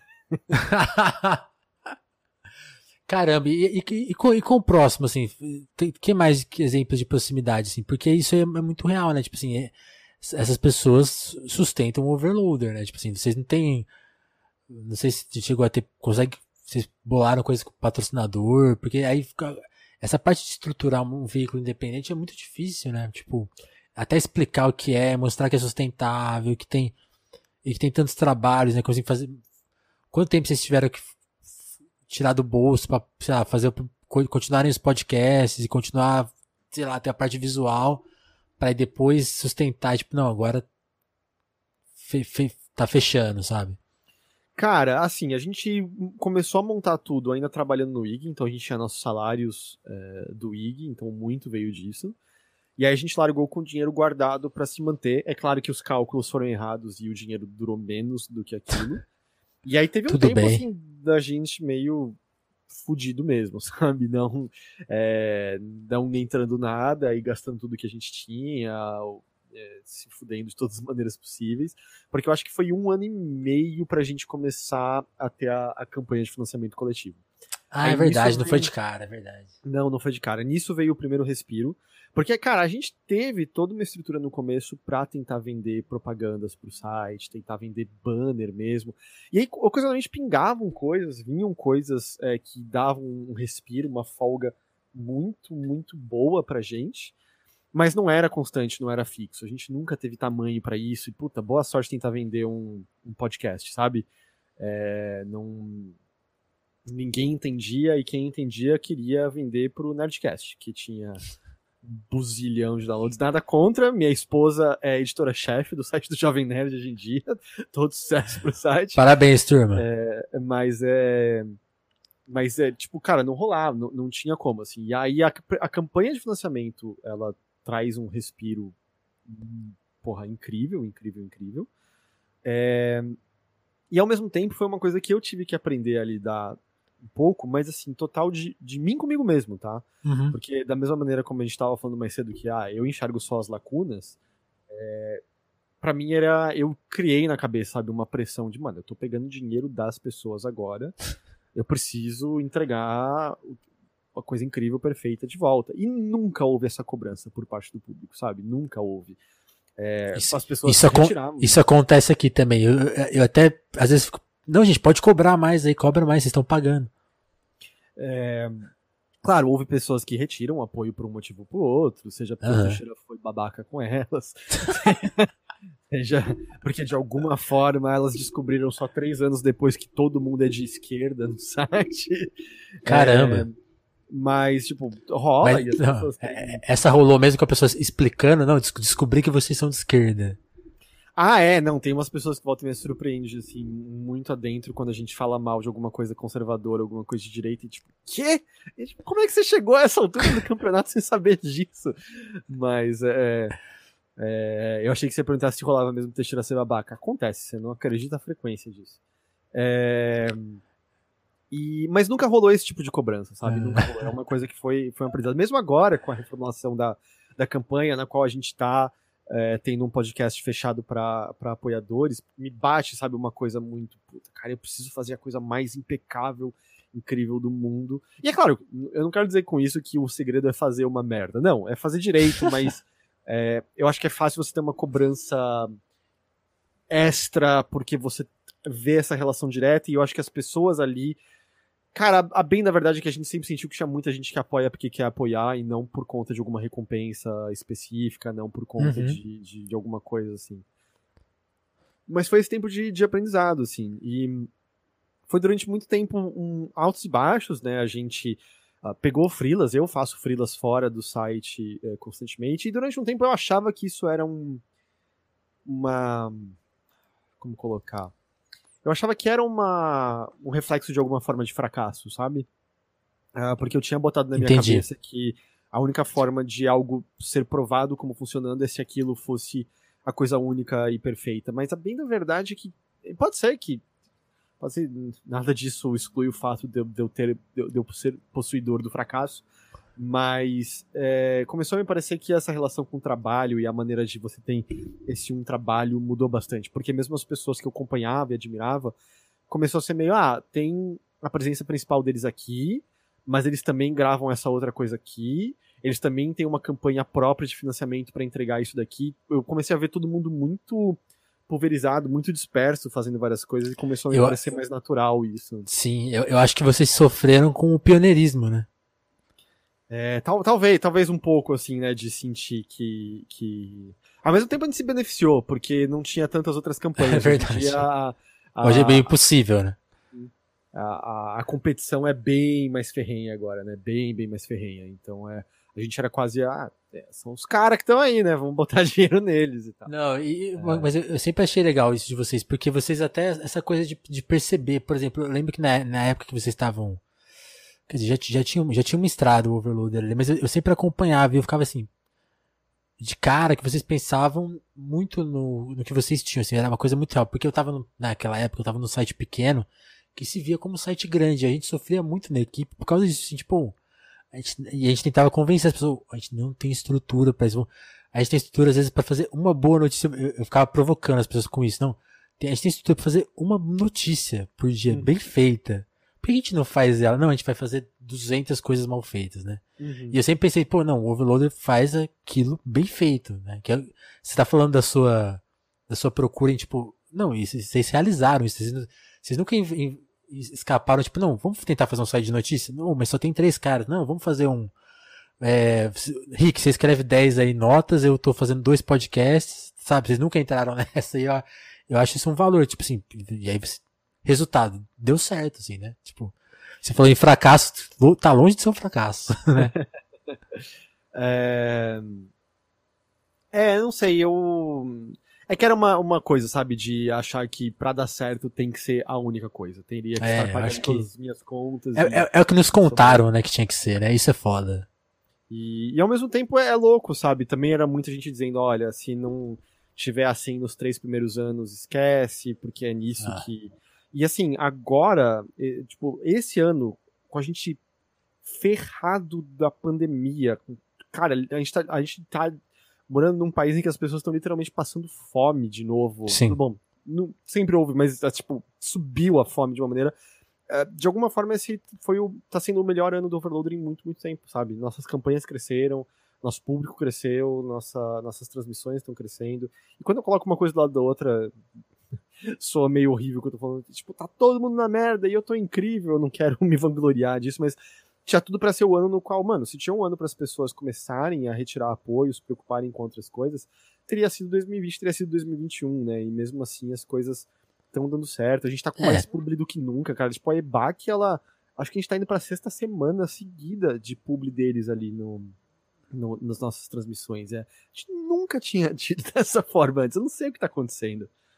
Eu acho que eu acho que tem uma parte aí, aí eu queria você podia até responder se é isso mesmo que, que, você- que você lê dessa forma, tipo, essa coisa da comunidade ser uma coisa real e, e ser feita com cuidado, acho que esse que é o fruto disso, né? Porque por exemplo, a pessoa vai gastar dinheiro com tá todo, tá todo mundo com menos dinheiro, assim, todo mundo assim, numa certa faixa de, de grana.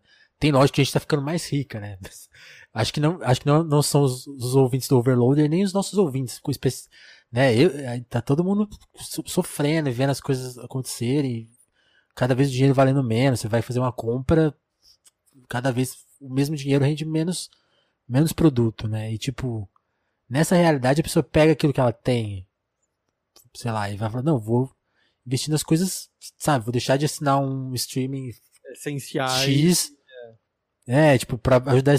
Porque, porque entende a missão, né? Tipo, não, isso aqui é independente, isso aqui só existe pela gente, né? Eu acho que isso também é uma coisa, né? Tipo, há 5, 6 anos atrás, isso era menos visível, eu acho. Tipo, porque tinha menos projetos, tinha menos sabe? Parecia que.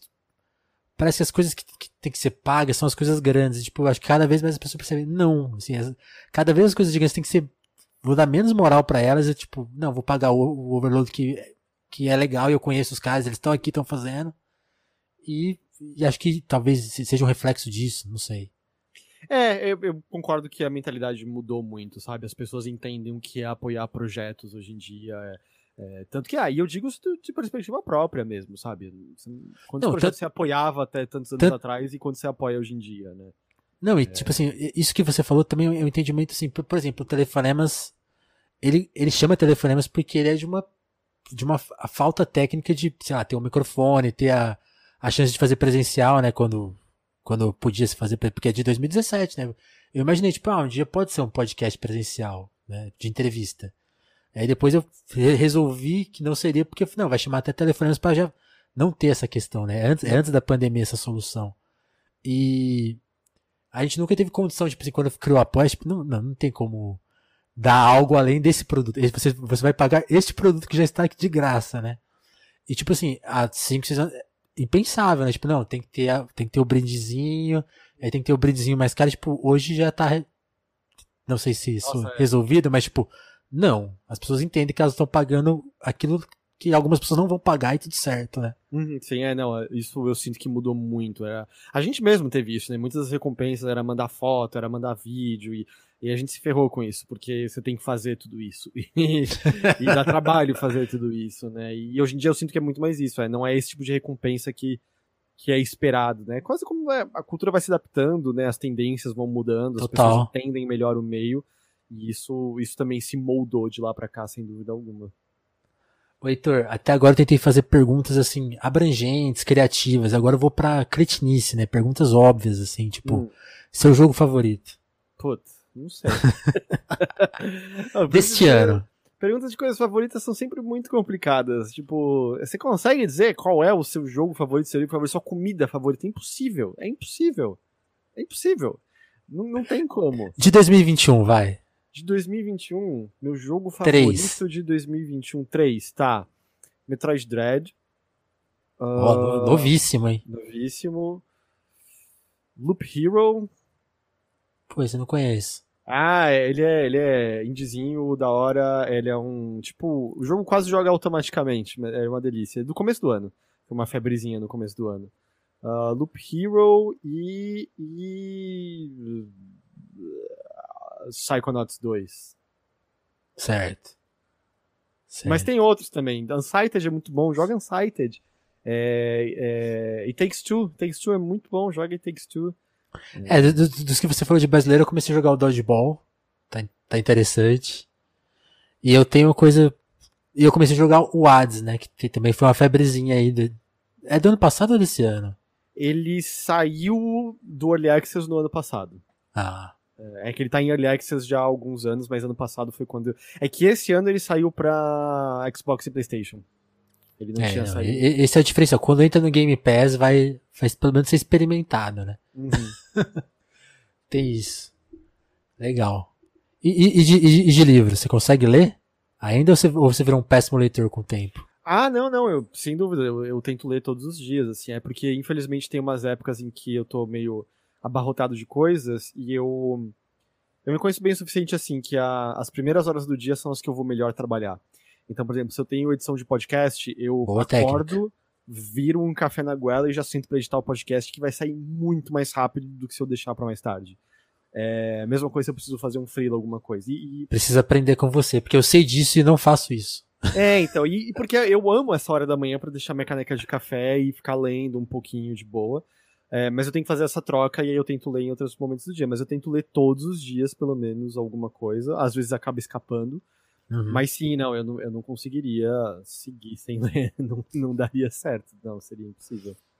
Que legal. E o que, que você leu esse ano? Cara, eu acabei de terminar, tá até aqui atrás.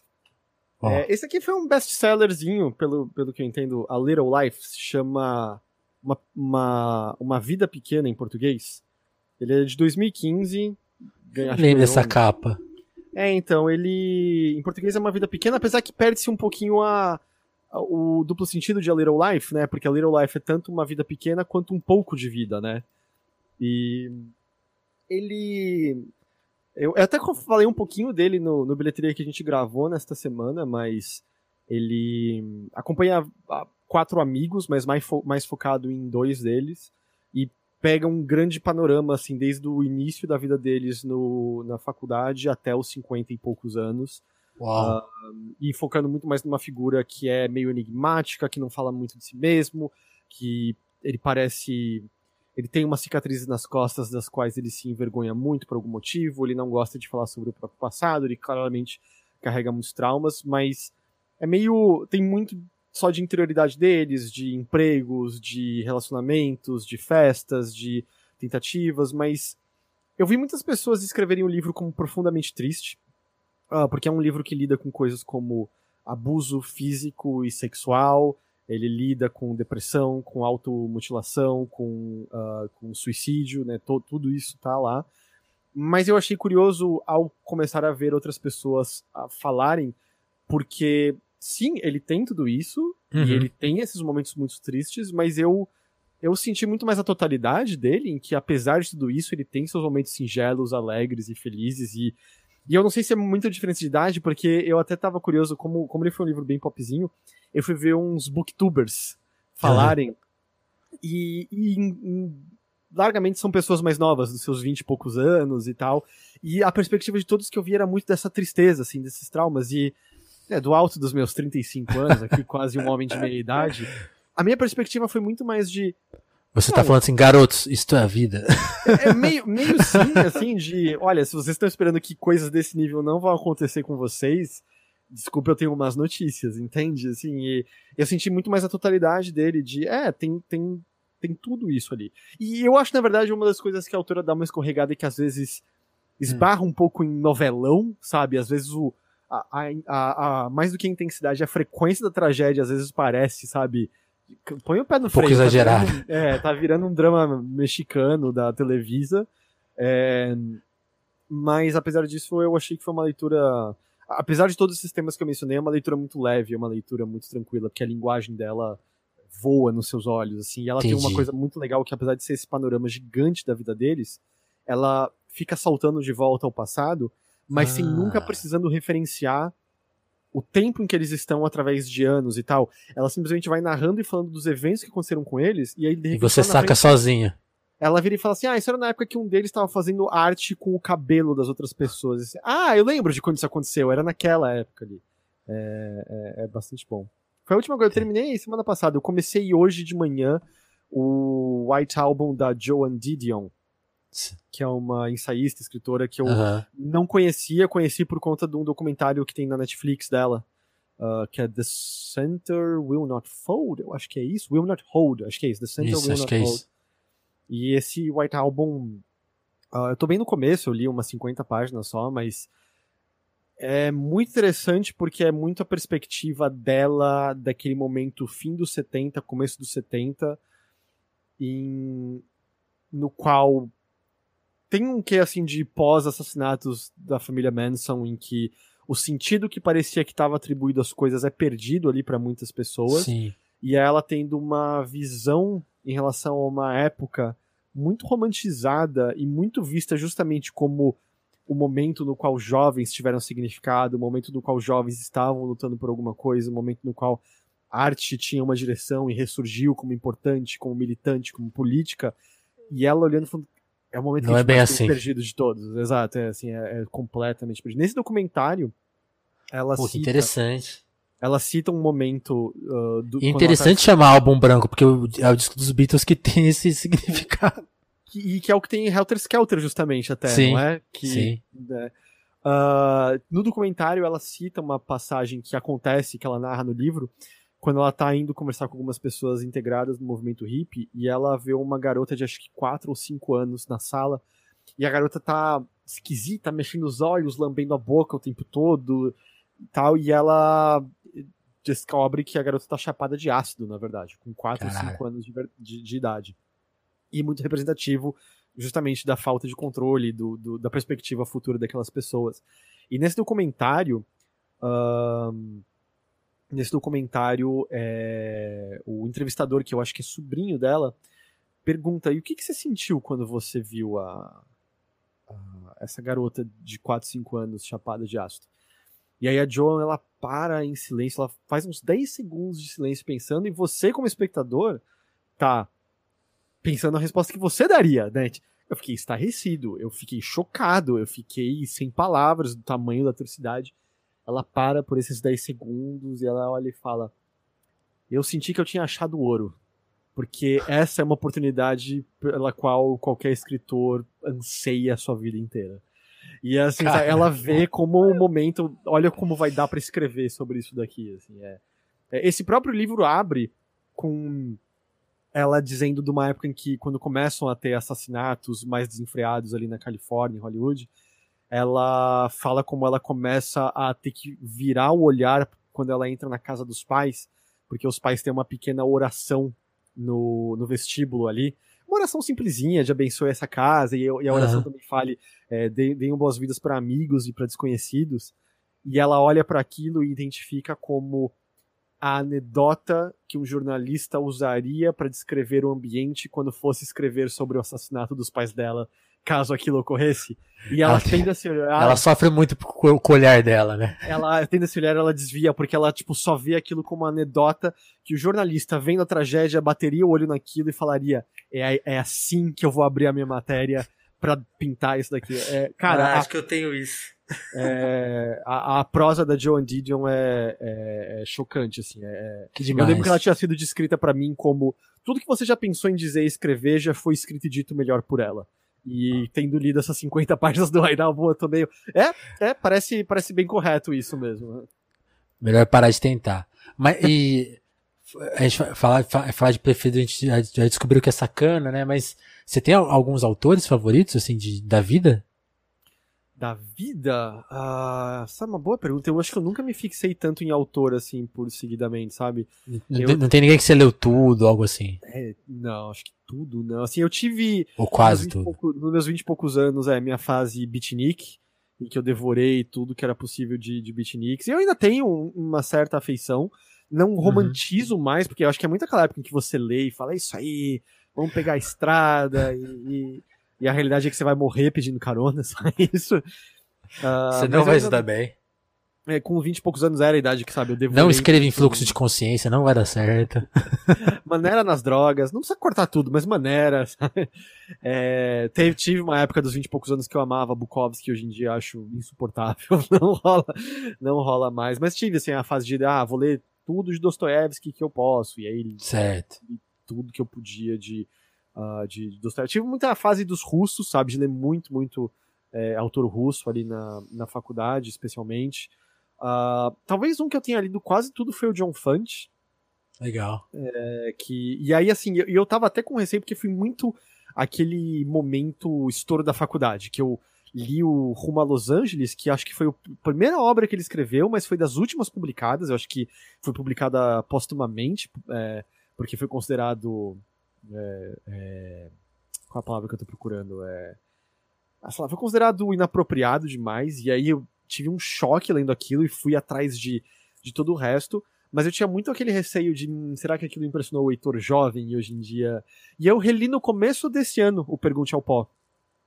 É, e eu, mal, foi muito impactante, né, do mesmo jeito. Segue lá, né? Isso é legal. Eu, é, ele tem, eu acho que me foi impactante de maneiras que nunca teriam sido como antes. Ele, ele tem suas coisas que é difícil dizer se são problemas, porque eu acho que são reflexos, melhor, são coisas odiosas, mas eu não acho que dá para ler como problemas porque são reflexos muito claros tanto do personagem quanto do autor, em questão de que, cara, é um, é um livro, é um personagem muito machista, mas ao mesmo tempo é um personagem absolutamente derrotado em tudo e o machismo dele vem claramente da, do quão inapropriado ele se sente ante toda e qualquer mulher, mas ao mesmo tempo eu tenho muito. Eu não vou dizer que isso justifica, porque eu acabei de escrever qualquer incel, né? E. Sim. E eles podem se tornar violentos, então eu não tô, não tô dizendo que é justificável, mas eu acho que você lê e você, você entende. Um... E, tipo, eu tava muito no ano de reler muitas coisas, sabe? Eu, e eu não sei se é uma, um reflexo de, de pandemia, de isolamento. Eu, mas... eu acho que é. Eu, eu acho que é porque é uma descrição que eu vi, assim, muito com, por exemplo, com música, né? Todo mundo meio deu uma cansada de ouvir coisas novas, até porque não tava mais saindo naquele volume de sempre, tipo, parecia mais confortável. Não, deixa eu ir no, deixa eu ir no seguro aqui, né? Tipo, deixa eu ouvir as coisas que eu sei que vão me fazer bem, porque eu preciso me sentir bem, é urgente, né? Tem um Mas, pouco cara, isso. É eu acho que quase tudo que eu li esse ano foram releituras. Assim, eu reli o falecido Matia Pascal, do Pirandello. É um livro muito gostoso, muito, muito gostoso. Não conheço, é um livro... não conheço. Ele é, ele é um, é um autor italiano do. Eu acho que ele é do século XVIII pro XIX, talvez. Não, não, mentira, mentira. Eu acho que ele é fim XIX e ele ainda tá vivo um pouco no, no 20. Ele. Certo. Eu conheci ele por conta de uma aula na faculdade que era sobre verdade e verossimilhança. Em que ele tem esse caso engraçado em que o, a, o falecido Matia Pascal é a história de uma pessoa que uh, lê no, tipo, sai do, na, da cidade, tem uma vai jogar roleta numa outra cidade e quando ele volta, ele abre o jornal e descobre que ele foi declarado como morto porque encontraram um cadáver é, estufado Cara. no rio e acharam que era ele. E ele se vê como uma oportunidade para se livrar da, da vida anterior dele e vai viver uma nova vida. E aí, e, e aí bom, na época. Bom plot. e na época, uma das críticas era que era muito inverossímil o negócio. Porra.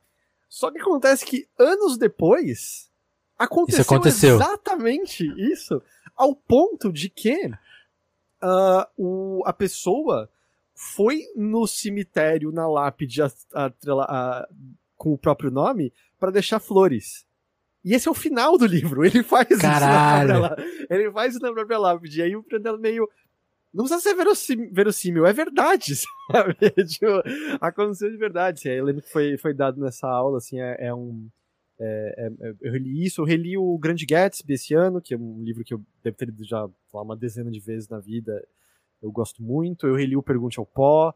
Um, eu, tava, eu reli Pais e Filhos, do, do Turgenev. Eu tava muito nessa fase de de reler. Legal. Eu... Mas teve algumas coisas novas. Tem um autor contemporâneo. Deixa eu aqui. Juno Dias. Uh, você já ouviu falar dele? Ah, eu já, eu já. Acho que eu já li um livro dele, aquele do. Putz, como chama? Eu vou, morte, eu vou lembrar. Morte. Esse, do, esse aí. Do Yao, não é isso? Isso. É, então, eu fiz um eu fiz um curso de, de, de literatura esse ano que eu tava A Fantástica Vida Breve, né? E é isso, é isso. Não é morte, esse. é uma Fantástica Vida Breve.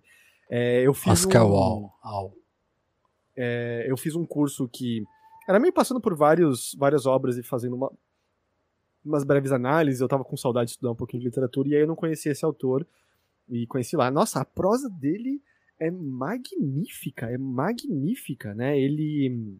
Uh, ela é meio eletrizante de uma maneira assustadora, assim, e, e a maneira como passa entre a interioridade do personagem e eventos do lado de fora e, e narrar a vida de pessoas, né? Porque ele, eu acho que ele é da República Dominicana, é isso, se eu não estou enganado, e é, o autor, e aí ele escreve muito da perspectiva de personagens de origem dominicana. É isso mesmo. É, e personagens que uh, quando estão conversando uns com os outros, tem as gírias específicas na, na língua deles, então é muito sucio, sucio daqui e de lá. É, nossa, eu, eu achei fantástico, assim, eu gostei demais, assim, da, da, da, prosa dele. E foi um desses livros que foi assim, três dias, acabou, sabe? É, ele voa, eu quero até sentar pra ler de novo, porque é, queria, acho que, conseguir abraçar ele um pouquinho mais, sabe? Bom, muito bom. E, e tudo isso você lê tempo para jogar, hein? Você consegue administrar. Você é um bom administrador do tempo, então. Cara, eu não sei, eu diria que não, eu tô sempre desesperado.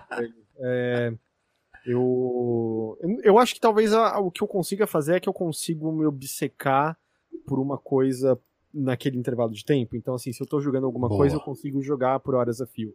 Se eu tô lendo alguma coisa, eu consigo ler por horas a fio. É, eu, eu treino, vamos dizer, concentração. Eu, eu muito propositadamente deixo meu celular longe de mim o máximo possível. Eu Técnicas. É, eu tento meditar todos os dias. Um, eu tenho bloqueador nas minhas redes sociais, sabe? Eu tenho, eu tenho dois minutos de Twitter a cada hora. É, é eu, é... eu preciso praticar isso. Às vezes, eu, às vezes os meus dois minutos viram meia hora, né? É um problema. É, então. Aí, aí tendo, a, tendo essas barreiras assim ajuda a você se bloquear, porque eu sei, sabe? Eu, eu, eu sei que eu tenho conhecimento suficiente para entender as coisas nas quais eu não tenho controle. É um pouco, né? Pegando, é um pouco aquela reza lá de, de me dê a força para mudar as coisas e me dê a, o conhecimento para reconhecer as que eu não vou conseguir mudar. Exatamente. Então são coisas meio do tipo, eu, eu já sei. Se eu tiver distração do meu lado, eu vou me distrair. Por exemplo, eu já sei, se eu comprar chocolate, eu vou comer a barra inteira e eu vou passar mal. Então eu não Sim. compro. É isso, sabe? O meu conhecimento, meu autocontrole não é olhar e não comer. Meu autocontrole é não ter em casa. E aí assim eu consigo controlar tudo. Muito bom, Heitor.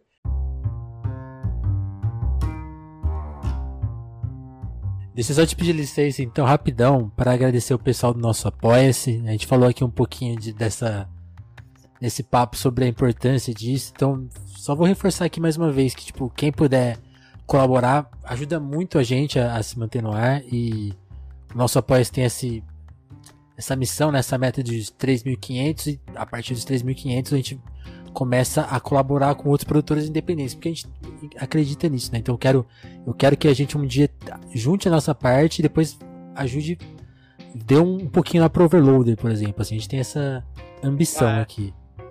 E a, né, eu não quero que depois para 3500 virar um acumulador, não quero. Não, não é o que a gente acredita, até porque estamos, estamos estabelecendo esse critério que já tá difícil chegar no 3500, né? Fica querendo mais. e também a gente acredita nesse valor do, do independente, né? Tipo assim, acho que é, é, o nosso valor. Então, tipo assim, a gente tá. Enquanto a gente estiver valendo isso, a gente vai respeitar esse, esse critério. E é muito legal que a gente tem bastante gente nesse quatro anos de podcast. Acho que o Apoia tem menos tempo, né? Deve ter um ano aí, né? Esses dias eu vi que algumas pessoas fizeram aniversário aqui. Uma galera que tá ajudando a gente já há um ano. Então preciso agradecer muito quem tá lá e como a gente falou também nesse podcast, né? Outro assunto abordado, tá difícil, né? Então se você tiver sem grana para chegar no Apoia-se, considera compartilhar, compartilhar com, com algum amigo, com seu grupo, mandar para alguém. Se você acompanha o Overloader, chama seu outro amigo que conhece o Overloader para vir aqui ver o Heitor falando um pouco mais da vida dele. Aproveita aí a gente de alguma forma, dá like, né? Porque a gente também tá em todas as plataformas, então nem, não sei em qual que você tá vendo a gente, não sei qual que é a, a regra dessa, então não sei, não sei se você pode seguir, às vezes você pode dar like, às vezes você pode, sei lá, compartilhar, não sei. Então a, aproveite aí do, da melhor forma, seja onde você estiver ouvindo a gente. Se tá no YouTube, segue a gente, a gente, a gente precisa dos mil seguidores para poder monetizar o canal no YouTube. Faltam só 200 pessoas, a gente tem mil em todas as outras plataformas. Como que a gente não tem no YouTube? As 200, essas 200 pessoas que estão faltando, por favor, vão lá. A gente tá precisando de vocês lá. Porque vocês estão nas outras. Todas as outras já tem mil pessoas. Como que só o YouTube que a gente precisa não tem? Então fica esse recado. Mas deixa lá, deixa eu agradecer a todo mundo que tá no apoio. Então deixa eu olhar a lista aqui, ó. Adriana Félix, Andréa Camurça, Dagmar Pinheiro, Dalva Brantes, Douglas Vieira, Malha Santos, Jéssica Tamato, Olivia Rossati, Romanelli, Sabrina Fernandes, Gabriel Nunes, Matheus Botelho, Tatiane Araújo, Pedro Duarte, Eric Marlon, Diogo Burilho, Kleber Monte, Nivson Mati, Juan Borborema, Moara Juliana, Vitor Breda, Lucas Monteiro, Augusto Batista, Matheus Fonseca, Ana Martins, Thiago Benique, Marcelo Pereira, Guilherme Rui, Caio Teixeira, que não é o Caio Teixeira ah, é. de vocês, é outro Caio, e o Vinícius Ramos. Muito obrigado, turma, que já tá por lá e, de novo, curtiu a gente, seja hoje ou de outros momentos aí, considere lá no Apoia-se, que vai isso é muito bom, assim, pra gente conseguir continuar fazendo aqui do jeito que a gente faz, independente, é, da nossa maneira. E é isso. Se você está acreditando na nossa missão, é um jeito aí de ajudar ela a continuar. Heitor, brigadão, eu, cara. Você falou que faltavam 200 no YouTube, hum. agora falta 199. Eu assinei lá. Uf, é isso. eu acho que, acho que agora é 198, porque hoje tinha entrado mais um que eu vi. Então, ah, é? cada vez mais perto. Cada, cada vez mais. Valeu, valeu demais, Heitor. Ó, Muito na bom, pior cara. das hipóteses, é só entrevistar ah. 198 pessoas e pedir, e pedir que elas. Delas, é. Talvez se eu cobrasse que eu já entrevistei, que são umas 200 e poucas, tipo, você já tá seguindo lá, né? Uhum. Ah, beleza. É.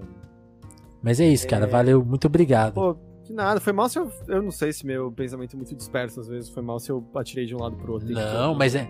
Era isso que a gente. Quando você começou a falar de literatura, na, na sua resposta sobre a professora, era esse o objetivo do podcast: chegar o mais longe possível do que a gente imaginou. Entendi, entendi. Beleza, muito obrigado pelo convite. E é isso, é isso. É isso, turma. Ó, pra quem é de Twitch aí vai ganhar uma raid. Pra quem não é, a sua plataforma não tem essa tecnologia, infelizmente. Em breve ela vai ter, porque é tão boa que eu acho que logo vão copiar. Então é isso, galera. Quem puder curtir, compartilhar, por favor. A gente volta a qualquer momento com mais uma entrevista nota 10, como essa aqui. Valeu, Heitor. É isso. No Telefonemas. Valeu, turma. Tchau, tchau.